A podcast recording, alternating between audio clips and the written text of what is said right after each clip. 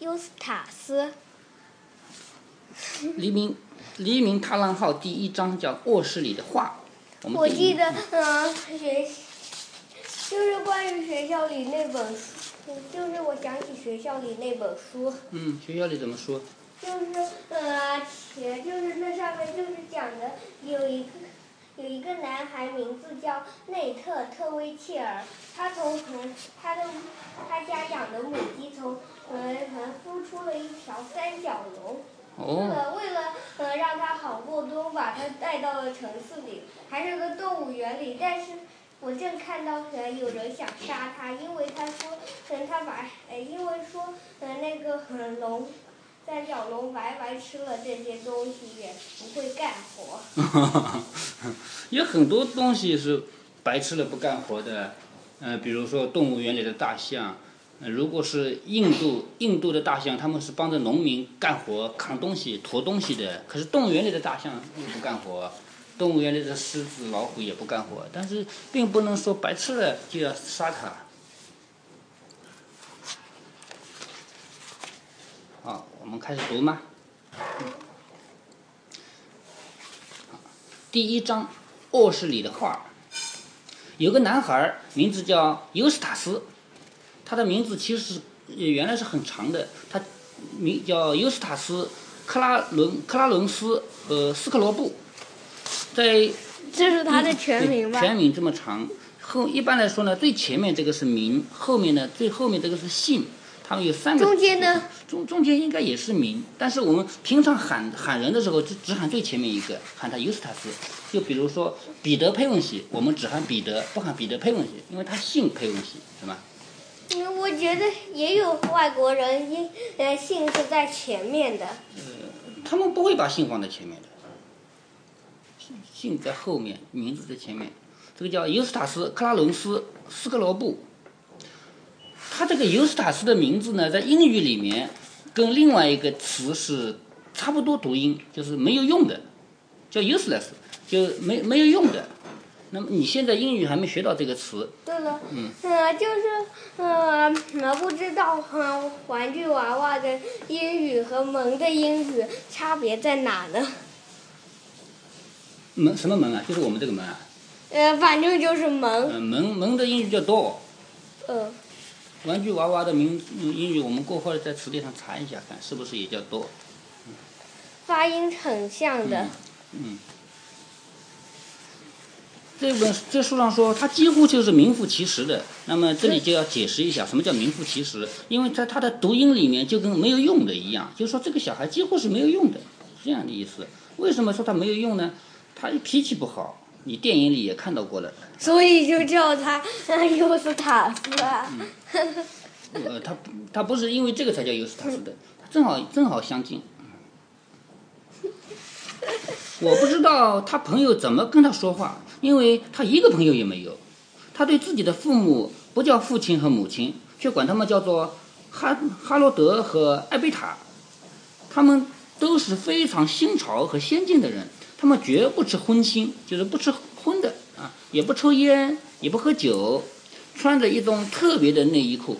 他们家里没有几样家具，床上也没有多少被褥，被褥就是被子，就连窗子，而且窗子老是敞开着。嗯，呃，我怎么呃好像听说过哈罗德这样的名字？哈罗德，哈罗德，你在哪本书上？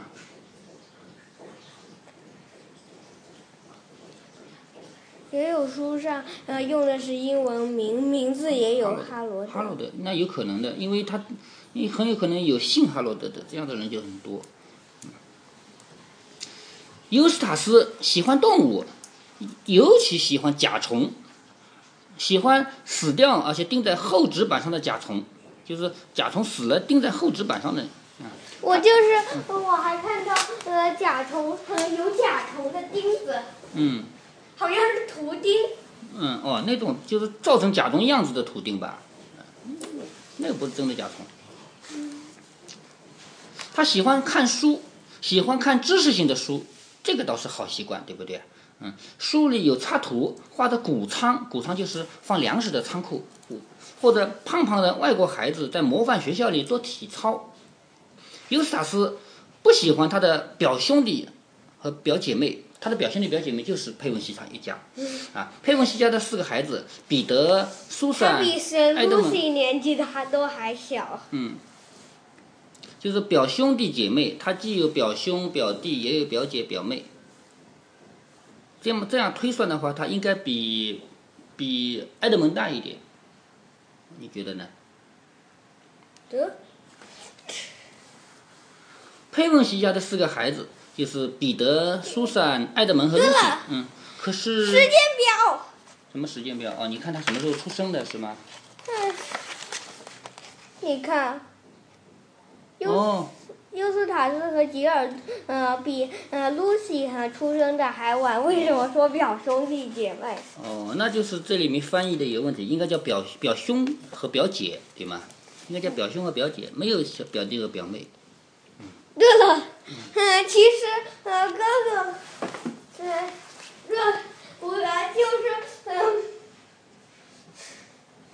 呃，哥哥和和弟弟呃是同一个，在英语里是同一个单词的，姐姐和妹妹也是同一个单词的。嗯，对了，而且呃，表哥、表弟、表姐、表妹、堂哥、堂弟、堂姐、堂妹都是堂姐、堂妹都是用同一个嗯呃单词表示的。是的。那也就是说，在翻译的时候，他没办法翻译的，是不是啊？那为什那为什么不想想呢？嗯，那就不管他了。他们在英语里面是同一个单词，不需要区分兄和弟，也不要区分姐和妹。但是翻译的时候，翻译成中文的时候，它就有问题了。嗯对吧？呃，有很，我发现呃有很多家庭成员都是省单词的。嗯。可是他听说埃德蒙和露西要来住一阵子，倒也十分高兴。哎，他明明不喜欢，为什么听说要来住一阵子，十分高兴呢？因为他的内心深处就喜欢发号施令，他喜欢恃强欺弱。虽然他的身子很弱小，但打起架来连露西也对付不了啊，就别提埃德蒙了。但是他知道。那彼得和苏珊呢？彼得和苏珊根本就不不会来的呀。他打起架来不是他身子弱小，打起架来打连 Lucy 都打不过，是这个是他打不过 Lucy，，也更别提埃德蒙了。但是在他家里，人家是客人，他是主人，他就不怕了，是不是？是不是就不会打了？不是不会打，在自己家里的话，他熟悉，他可以用很多办法来欺负别人，是这样子的。所以他明明不喜欢这个表兄和表姐，他也喜，呃，他也听到他们要来也很高兴，就是因为又可以欺负别人了。艾德蒙和露西原来根本不想来给哈罗的舅舅和艾贝塔舅妈家住，原来哈罗德和艾贝塔一个是舅舅，一个是舅妈，那就是我我的。他妈妈的哥哥或者妈妈的弟弟。可是实在没办法，那年夏天，他的父亲要到美国去讲学，为期十六个星期，十六个星期要四个月。母亲要陪着去，因为他有十年没有上没有过真正的假期了。彼得呢，正在拼命用功准备考试。假期里，他要让科克老教授辅导。在很久以前的大战争年代里，这四个孩子曾经住在科克家。啊，前面有为什么现在换了？什么换？就是现在住可能在尤斯塔斯吉尔家了。前前面是发生战争的时候，他们逃难，逃到哪里不打仗就逃逃到哪里去。他们去了科克家，科克家里有一个大衣柜，你知道吗？那个就是科克家。可是现在为什么又到尤斯塔斯家？现在现在是这样子的，现在是爸爸妈妈要去美国，呃，哥哥彼得要学习，而且学习的时候呢是在科克家，呃，是是让科克来做辅导的。科克是一位老教授，那么他们两个人为了不打扰哥哥学习呢，就就不去科克家了，就到就到他的姨父呃叫舅舅和舅妈家里去，而且而且科克那个老房子也没有了，那么大的一栋房子也没有了。他说如怎么会没有？如果可可仍然住的那栋大房子的话，他们准会让他们都去的。不过不知怎的，他到了老年就穷了，如今住在一所小屋里，只能匀出一间卧室。要把三个孩子都带去，那就不行了，对吧？那只有一间屋子了，屋子了。如果把三个孩子都带到美国去，那个花的钱就太多了，所以只带了苏珊去。也也就是说，他他们去美国带了苏珊，他们把这个彼得送到了可可那里去学习，剩下的两个就只好送给舅舅家了，明白了吗？明白了。嗯，他们大人们都认为，呃，苏珊是子女中长得最漂亮的一个，而且功课又不好。母亲说到美国去可以比两个小学学到的更多的东西，也是因为功课不好，所以带到美国去继续学习。天哪！嗯。呃，苏珊的功课不好。嗯，他书上这么讲。虽然埃德蒙和露西尽力不去妒忌苏珊的那份运气，可是。要他们到舅妈家去过暑假，这倒真是要命。不过我真倒霉，埃德蒙说，因为至少你自己还有一间屋子，我可得跟那个从未有过的讨厌鬼尤斯塔斯住在一间屋子里。他们到了舅妈家是，Lucy 倒是有自己一间屋子的，可是埃德蒙很倒霉，他要跟尤斯塔斯住在一间屋子里。我觉得最后一站上面写的对的，这上面写的是错的。哪里错了？就是你说那个兄弟姐妹的。哦，对。因为时间表翻译的时候又不需要嗯换顺序。嗯，是的。你觉得是不是？嗯，是。本书故事开头说的是有一天下午，埃德蒙和露西偷偷的单独在一起过宝贵的片刻功夫。什么叫宝贵的片刻功夫呢？就是终于尤斯塔斯不来打扰他们了，他们两个偷偷的在一起过过一会儿，这会儿呢就是很宝贵。他们谈的当然是纳尼亚了，他们呃，这是他们专有的秘密地方的名字。我看他们多半，我呃，我们多半每个人都有一个秘密的地方。不过对我们来说，那不过是个想象中的地方。在这一点上，埃德蒙和露西比别人幸运，他们的秘密，他们的秘密地方是真的，而且已经去过两回了，不是在游戏中去的，也不是在睡梦中去的，而是现实中去的。他们到那里当然是靠魔法。因为这是到纳尼亚去的唯一办法。他们在纳尼亚的，他们在纳尼亚时就有约在先，或者近乎于约定，今后总有一天他们要回去。读者可以想象，他们有一一有机会，自然就大谈特谈纳尼亚了。他们在 Lucy 的屋里，坐在她的床边，瞧着对面墙上的一幅画。这屋子里，这是屋里他们唯一喜欢的一幅画。艾贝，这是谁画的呢？不知道。艾贝塔舅妈根本就不喜欢这幅画，所以才把这画放在楼上的一间小后房里。就这个房间本来是没有人住的，艾贝塔舅妈不喜欢这幅画，所以就放在那个房子里啊。可是他又没办法扔掉这幅画，因为这是他不想得罪的一个人送给他的结婚礼物。看来这画已经有年头了，就是艾贝塔舅妈当时结婚的时候，那肯定有十年前了，因为尤斯塔斯估计已经有十岁了，是不是？嗯。这幅画画的是一条船，一条。几乎笔直向你迎面驶来的船，船头是镀金的，像个张大嘴巴的龙头。这是黎明踏浪后的船吗？嗯，船上只有一根桅杆，桅杆就是那个竖着的那根木棍。不知道。张着一面很大的帆。是用来撑帆的。对，撑帆的，张着一面很大的帆。一般的呃船有三根根桅杆的。对，那大一点的船就要三根啊。那个。呃，最前中间那根最大的说叫主呃桅杆。哦，对的，帆布是一片艳丽的紫色，从镀金的龙翼两端处看得出来，两边的舷侧是绿色的，就是两船的两旁边叫舷侧是绿色的。这船正冲到一阵绚丽的碧浪顶峰上，碧浪就是绿颜色的波浪。那既然顶峰还呃要嗯还撑着帆干什么？不是顶峰，不是那个峰，是山峰的峰。这个海浪一高一低，一高一低，就像山峰一样。它正好到达了那个波浪的顶峰。知道了。近处那面就是离你近的那一面啊，波浪挟着一串串海水和星星的泡沫向你直泻而来。分明这条船正在乘风破浪，快速前进。左舷侧，什么叫左边呢？就是你在船上面，你眼睛看着前进的方向，这个叫左。现在其实你正对着船，船向你开过来，船的左在你的右边，你明白吗？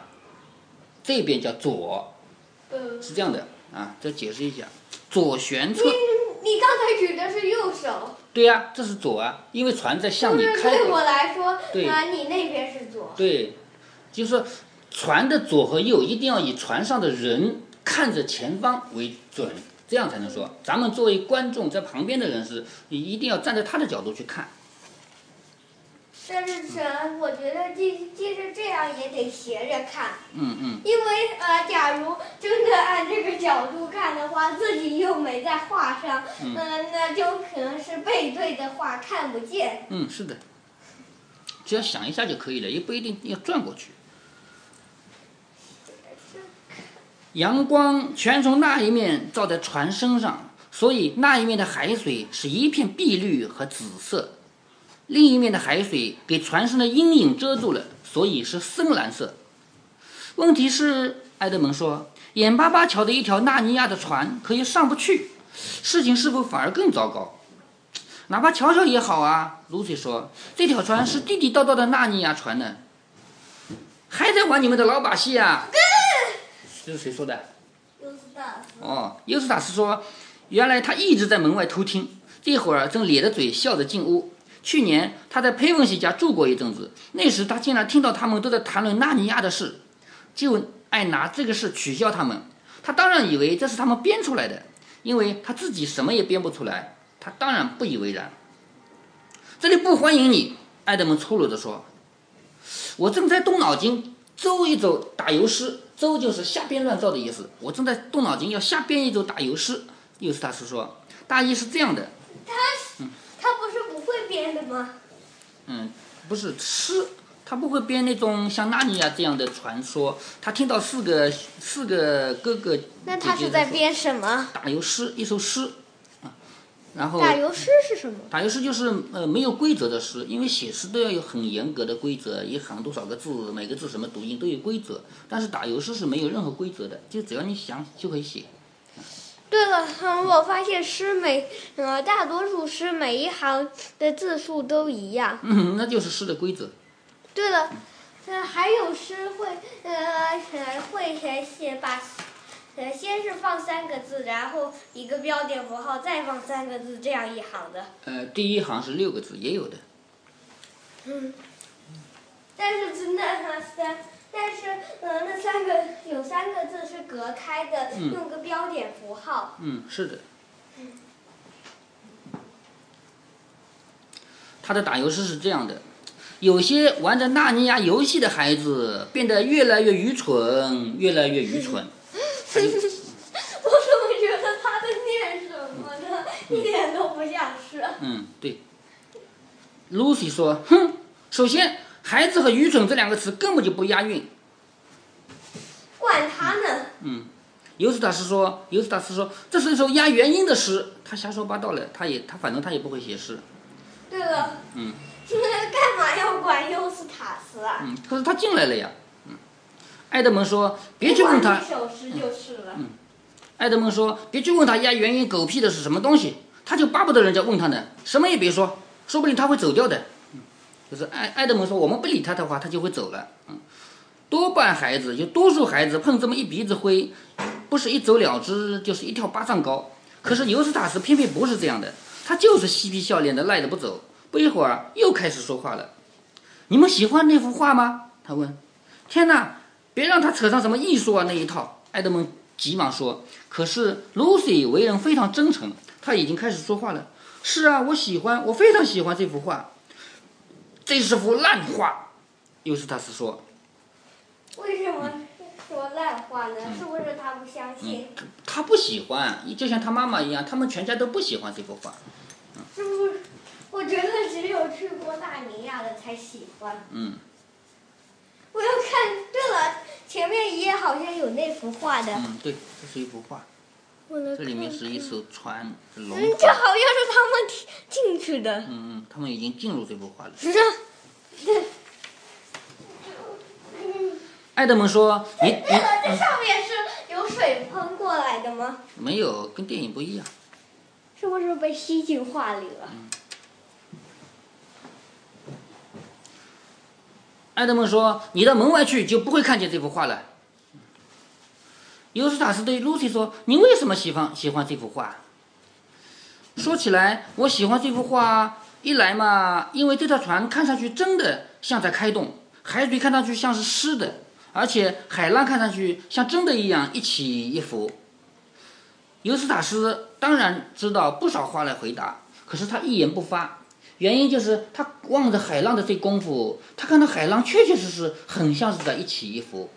他只看过一次船，还晕了船，闹得很惨。一看到画上的海浪的样子，他又晕了，他脸色发青，想再看一眼，于是三个孩子都看得目瞪口呆。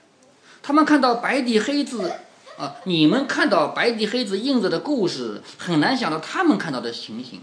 不过，嗯，很搞，呃，就是那上面竟然，呃，只坐过一次船，那一次还晕船，现在看船都晕了。嗯，你觉得搞笑吗？嗯。不过在大迪亚的船上会晕吗？也会晕啊。不过你们亲眼看到这个事的时候，几乎也同样的很难相信，画上的景物竟然是活动的，看上去根本不像电影，色彩过于逼真，过于明净，简直是在露天之下。电影是没这么着的，就电影没有这么真，它这个比电影还要真实。船头冲进海浪里，激起一大片浪花，跟现实一样。对，跟真的一样。船头冲进海浪里，激起一大片浪花，然后又冲上来，把海浪甩在船后。这时，他才头一回看见船尾和甲板。可是第二个浪头迎面打过来，甲板是什么？啊，你不知道啊？我知道。啊，那我又没说你不知道。呃。甲板就是船上呃可以走的那块板。嗯。可是第二个浪头迎面打来的时候，船头又翘上来了，船尾和甲板又看不见了。就在这时，原来一直放在床上的爱德蒙身边的一本练习本，啪啪啪啪的翻动，飘了起来，向他们身后凭空的飞向墙边。Lucy，他的字，那是他的日记本吗？Lucy 觉得满头的发丝都漂浮到了脸上，就跟刮大风的时候一样，而且这会儿就是刮风天。不过这个风是从画上面向他们刮来的。忽然一下子，这风这阵风还刮了种种声响，是海浪沙沙冲刷，海水哗哗的拍打着船舷，船身嘎嘎呻吟的，还有风空中和海水那压倒一切有规律的高声怒吼。就是很很很大的声音，像在叫一样。不过，真正让 Lucy 相信他不是做梦的，倒是一股味儿，那一股强烈的咸涩的海水味儿。他难道喝到海水了吗？只要在海边就能闻到海水的味道，不用喝。住手！传来尤斯塔斯的声音，声音尖锐刺耳，透着害怕和暴躁。你们两个又在玩什么荒唐的把戏了？快住手！我要告诉艾比塔去了。哎呦，那对兄妹对冒险的事情可习惯的多。谁知道就在艾斯塔斯叫哎呦的那一刻，他们也一起叫了哎呦了。因为一大片又凉又咸的海水已经从画面的上破框而出，打得他们浑身都湿透了也不算，而且连气也透不过来。我要把这幅画砸烂了！尤斯塔斯大声的叫道。电影里也有的。嗯。就在这会儿，好几件事情就凑在一起了。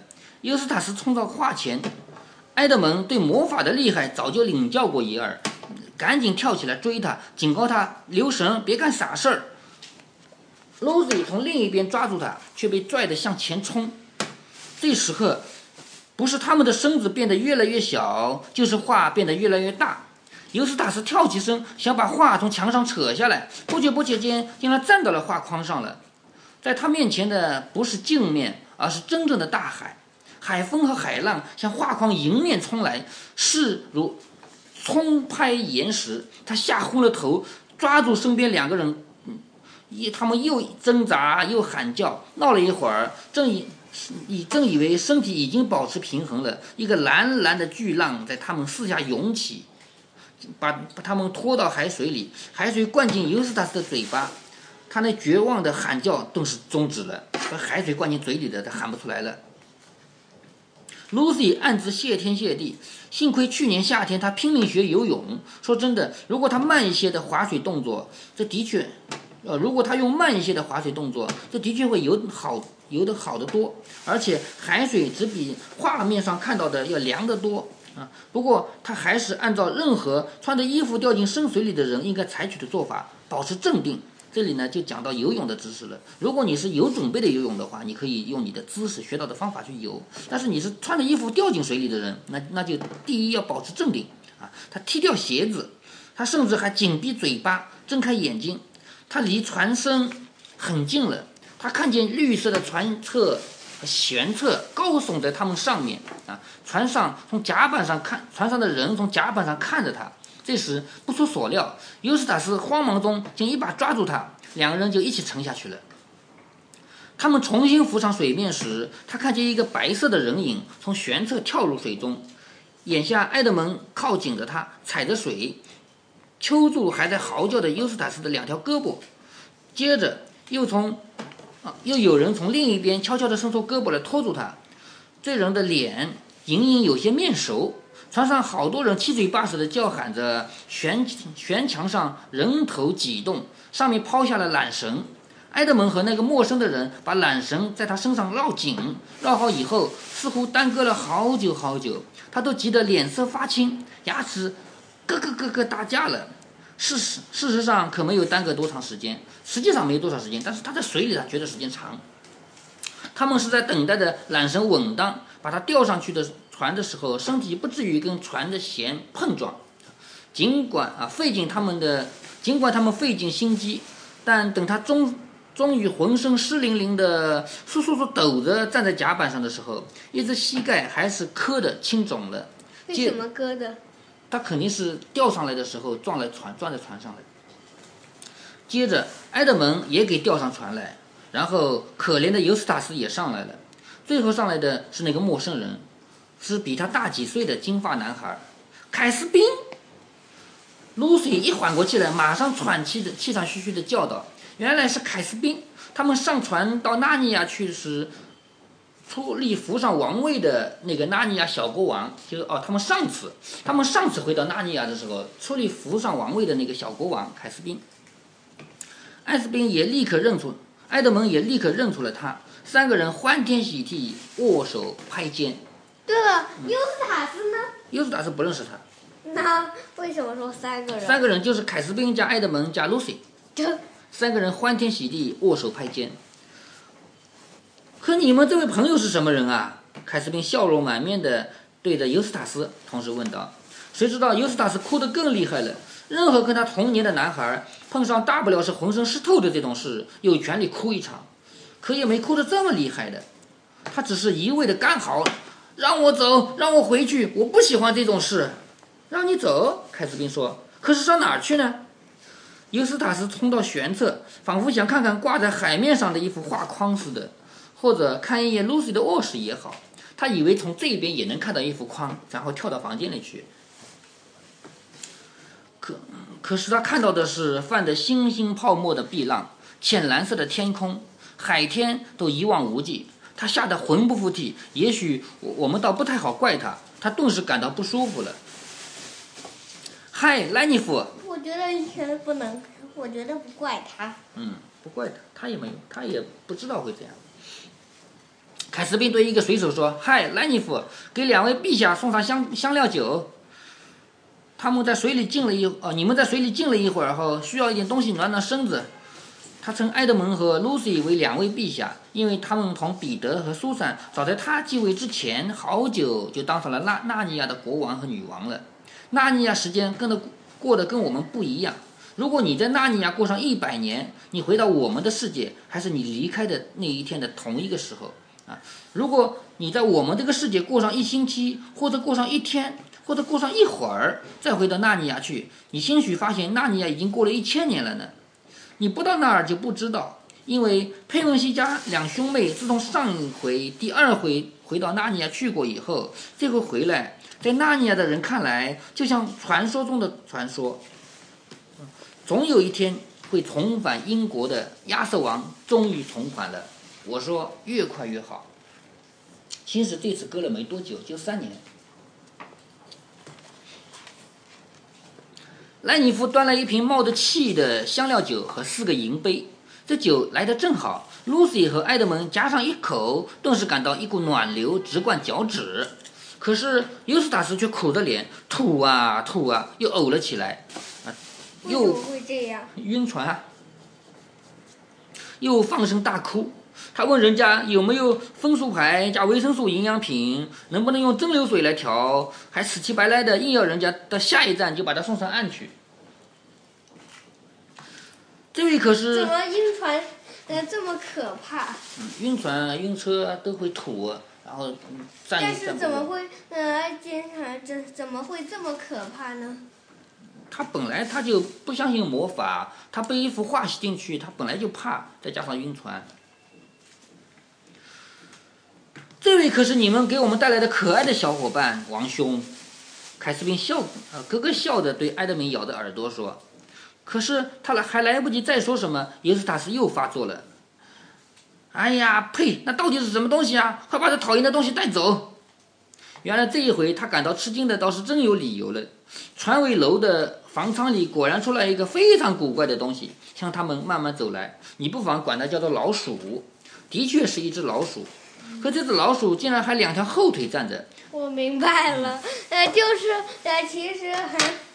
呃，能野马与男孩上面还是呃狮狮子女巫和魔衣柜上面，他们还没追踪白鹿回去呢。嗯。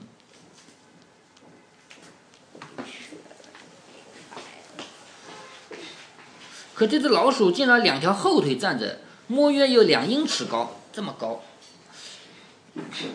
一条细细的金箍箍在脑袋上，这是有一个细细的金箍戴在一只耳朵的下面。我怎么觉得像呃一个 戒戒指，嗯，是的，上面还有根羽毛。嗯，戴在一只耳朵的下面，另一只耳朵的上面，就是斜着戴啊。箍里面还插着一根长长的深红色的羽毛。因为老鼠皮毛的颜色很深，几乎是黑的，所以这种打扮效果非常醒目。老鼠的左爪搁在一把几乎跟尾巴一样长的宝剑的柄上，它在晃荡的甲板上庄严地慢慢走来，居然四平八稳，态度也很优雅。Lucy 和埃德蒙一下子就认出来了，雷佩奇普，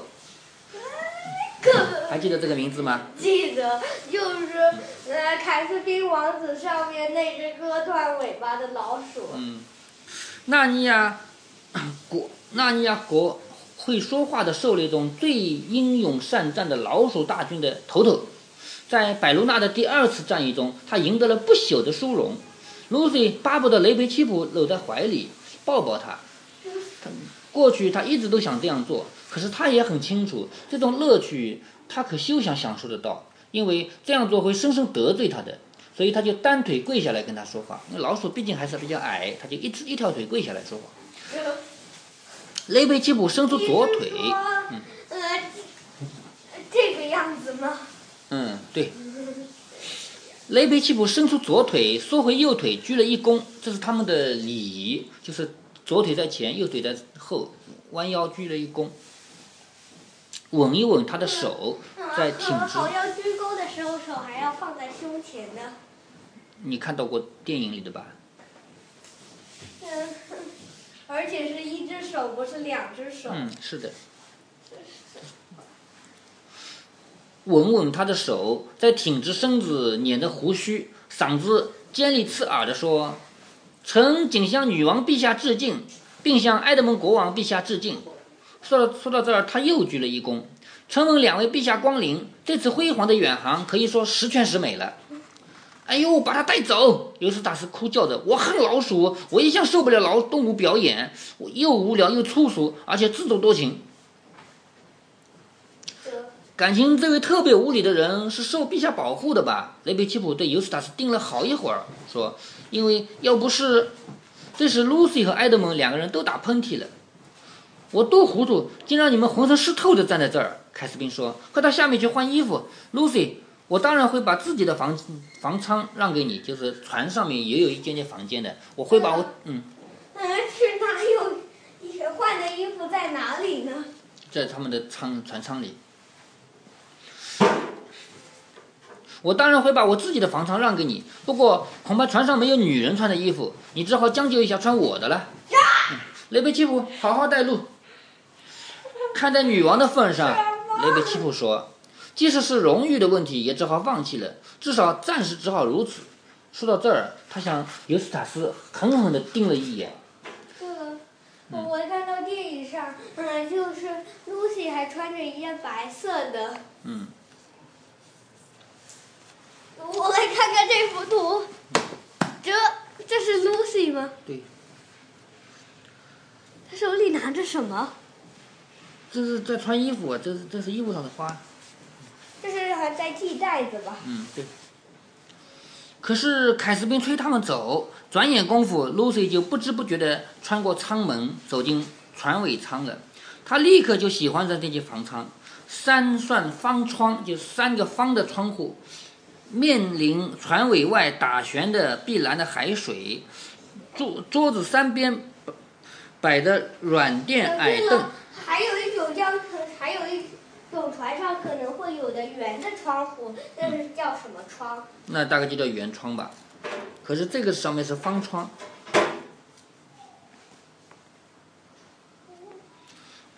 桌子三边摆着软垫矮凳，当头吊着一盏摇摇晃晃的银灯。你在看什么？哦，看图吗？对，这就是船。就在他在船尾，Lucy 住在船尾，在这儿，在这。在这儿，在这个里面，这个是窗户，他坐在这里面，懂了吧？这是这个是用来干什么的？最上面这个人是用来看的，因为爬得越高的人看得越远嘛。他们要看哪里有陆地，哪里有那个有什么这礁海礁，或者和有敌人，这样他们所以这个瞭望塔是最高。他是不是沿着这个上去的？嗯，是的。